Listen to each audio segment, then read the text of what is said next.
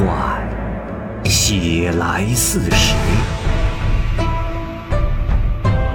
时有其人，传有其事。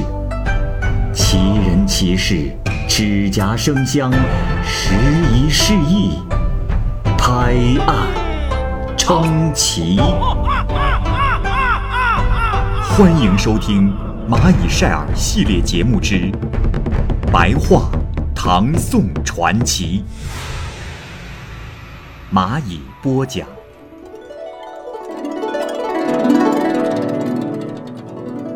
袁柳二公。唐宪宗元和初年，袁彻、柳石住在衡山，这两个人。都有伯父在浙西当官，受了李祁的牵连，被分别流放到了陶州和爱州。袁彻、柳石二人结伴去探望伯父，到达了连州的合浦县，他们上了船，将要渡海去交趾，船就停泊在了合浦岸边。夜间，村里的人祭神，箫鼓喧闹，船夫与袁柳二人的仆人啊。就一起上岸去观看。快到半夜之时，忽然此地刮起了飓风，吹断了缆绳，这船就飘走了。船随着风进入大海，不知要飘向何方。船掠过鲸鱼的鳍，冲过巨鳌的背。眼见那激荡的海浪犹如漂浮的雪山，太阳升起时好像涌起的火轮，船。触上礁势，就是礁人停止了支缩，撞上了海市蜃楼，使海市蜃楼土崩瓦解。上上下下，船只颠簸，几次是险些要翻沉。最后，到达了一个孤岛时，这大风才停止。这里解释一下，何为撞上了礁势，使礁人停止了支缩？礁势就是指海底礁人所居住的房屋。古代典籍《数亿记》当中说啊。南海中有鲛人，这些鲛人呢居在水中如鱼，他们在海底呢不停的纺织。这船中啊只有袁柳二人，他们心中郁闷，就登上了孤岛。只见一尊天王神像，光洁的耸立在山岭之上。这金炉中有香灰，没有别的东西。袁柳二人周游孤岛时，忽然就看见海面上有一只大兽。伸手四顾，好像在查看听声，密密的牙齿像剑戟一样锋利，目光像闪电一样闪耀。好长时间之后，才沉入到了水下。过了一会儿，又有紫色祥云从海面涌起，蔓延扩散，中间有朵五色的大荷花，高有百余尺，片片荷花都舒展开了。这荷花上啊，有个帐篷。如同用绸缎绣成的一样，光彩耀眼。又看见了一座彩虹般的桥，忽然延展出来，直接搭在了孤岛上。不大一会儿，就有一个梳双环发型的侍女，手里捧着玉盒，拿着金炉，从荷叶上走来了天尊神像之处，把有香灰的金炉换掉，在新放的金炉中点上一香。袁柳二人看见了他，就急忙上前叩头，苦苦哀求要返回人间去。可是这个侍女啊，并不答应。二人恳求了许久，他才说：“你们二人是什么人？为何忽然来到此地？”二人就把实话和他说了。侍女说：“原是这样，稍过一会儿，有位玉虚师尊将要降临此岛，与南明夫人见面。”你们只要坚决请求，就可如愿。说着，就有一个道士骑着白鹿，驾着云彩，一直降落到岛上。袁柳二人又一起下拜，并哭诉了一遍。道士可怜他们，说道：“二位快快请起，莫再哭泣。你们二位只要跟着这个女孩去拜见南明夫人。”就有回去的日子了，并无妨碍。道士啊，又转身告诉双髻侍女说：“我且暂时在此打坐，过一会儿就去会面。”袁柳二人听从了教导，就来到了帐篷前面，行了拜见之礼。这时，他们看见有一个女孩还没成年，穿着五色花纹的衣服，肌肤白皙像玉石一样，脸红润润的，光洁艳丽，神清犹如露水轻盈，气魄像海洋凝重。袁柳二人就报上了自己的姓名。夫人微笑说：“从前天台山有个刘晨，今日有个柳石。从前有个阮兆，今日有个元彻。以前有阮流，今天有刘元，莫非是天意吗？”来人，设座。这里有一个天台山遇仙的典故，文中提到的刘晨和阮肇呢，是东汉末年的两个书生。有一天，二人到天台山采药，迷路不能出山。山下呢，在溪水边遇到了两个仙女，这两个仙女呢，就邀请刘阮到家中，并且结成了夫妇。半年之后呢，这二人辞别仙女，回家探亲。可是家中已无一人，发现已过了七代了。再后来，二人又上山，不知所终了。侍女就拿出两个坐榻，让他们二人坐下。不大一会儿，道士也来了。夫人起身迎接行礼，然后回坐。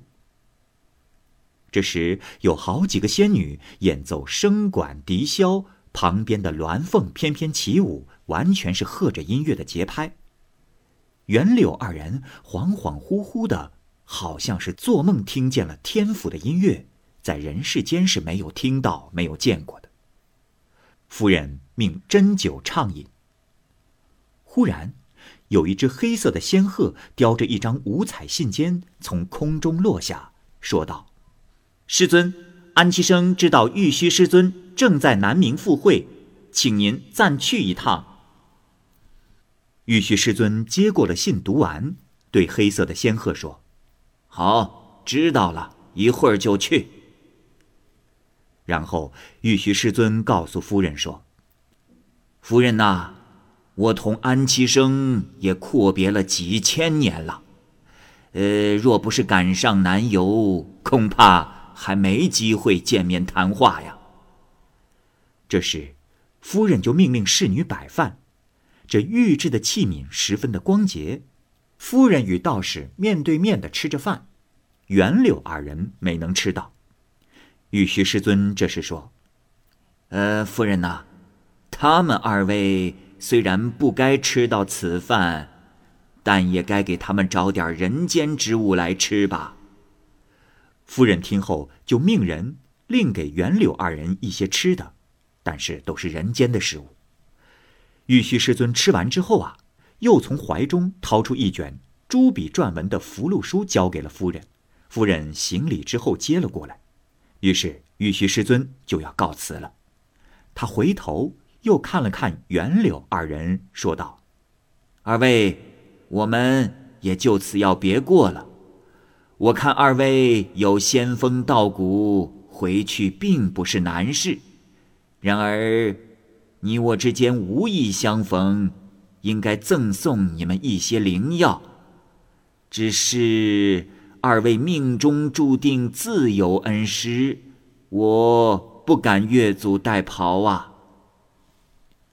二人叩头拜谢之后，玉虚师尊也就走了。不一会儿，海上有个武士，身高数丈。身穿黄金铠甲，提着宝剑前来说道：“回禀夫人，那凤氏仙女不守清规，依法该杀，如今已经行刑。”说完就跑回到海里去了。夫人命令穿紫衣服、戴凤冠的侍女说：“那二位客人，你去送走，看看府里有何可乘坐的车辆。”侍女说：“回夫人。”有百花桥可渡二位客人走。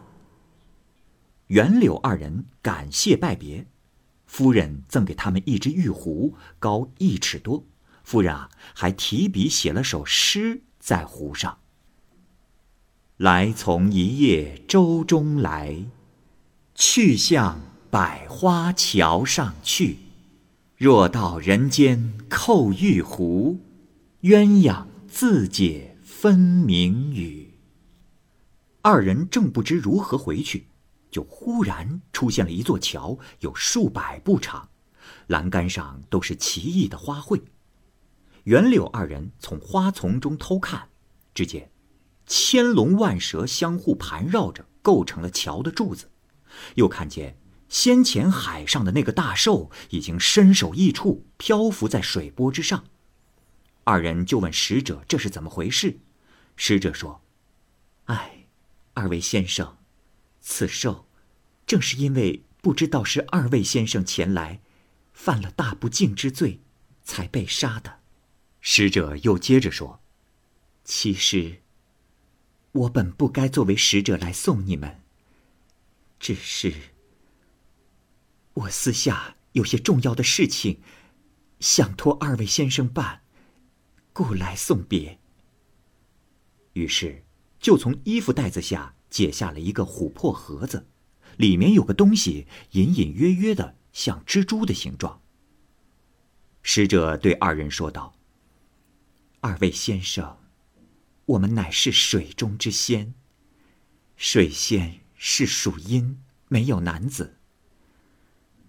只是从前，我曾遇到个番禺少年，我二人相爱到了极点，后生下一个儿子。没到三岁时，本该扔掉。夫人可怜孩子，就命令。送给南岳神当儿子，已经很久时间了。后来，听说南岳回燕峰的使者到水府来办事，在他将要回去的日子，我便请他，把我儿子昔日爱玩的玉环悄悄的烧去。却不料使者并未帮忙，隐瞒此事，我气愤不过。啊，还希望二位君子。帮我拿着这盒子到回雁峰下，找到使者庙扔过去，到时会有奇怪的事发生，你们莫要害怕。如果得到了玉环，就替我给我儿子送去，我儿子也会报答二位的。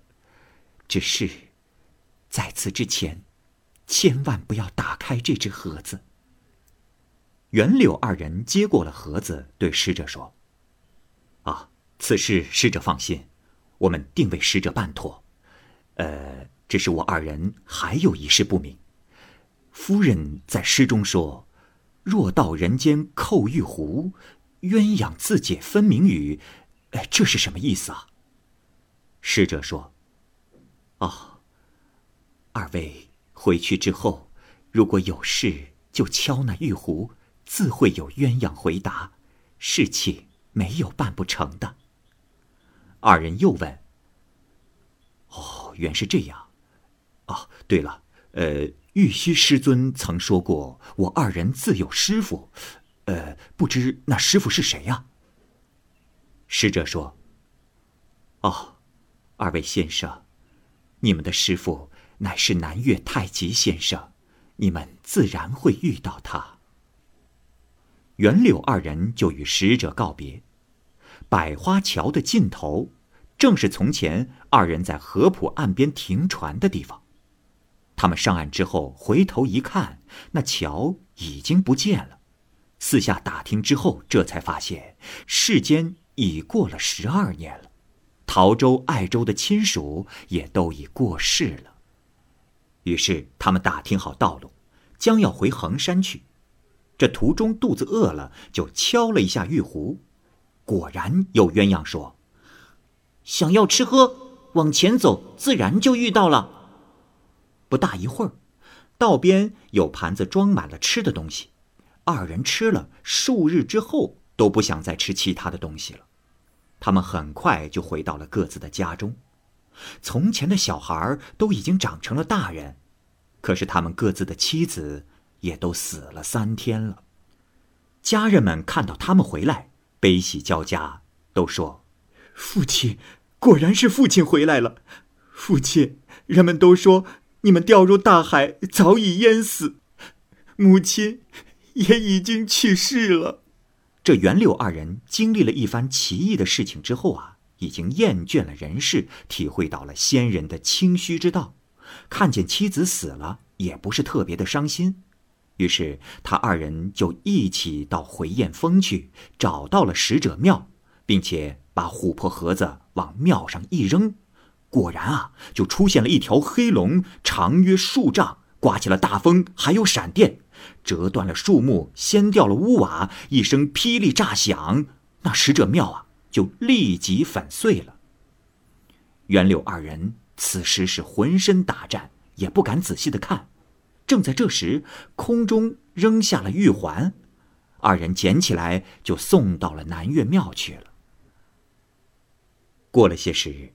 有个穿黄衣服的少年拿着两只金盒子，分别到了两个人的家里，并且说：“拜见二位先生，我此次前来是我家郎君吩咐，让我拿这药送给二位君子。此药叫还魂膏，若是家中有过世之人，就是死了六十年，只要用这种膏药涂在头顶，马上就能复活。”二人接过药之后。使者就不见了，于是两个人就用药膏救活了妻子，然后两人一同到江湖上寻访太极先生去了。这一天，二人正闷闷不乐的往回走，因为下了大雪，他们看到了一个老汉正在挑柴卖。二人啊，觉得老汉年纪大，身体又不好，就生了恻隐之心，请他喝了点酒。这时他们发现。老汉挑柴的扁担上有“太极”二字，于是就拜老先生为师，并把玉壶的事儿也说了出来。老汉说：“这玉壶是我存放玉液的器具，呃，已经丢了几千年了。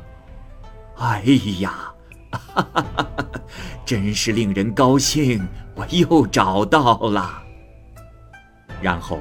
袁彻、柳石二人就随着太极先生去祝融峰，此后就成仙得道，再也没有人见过他们。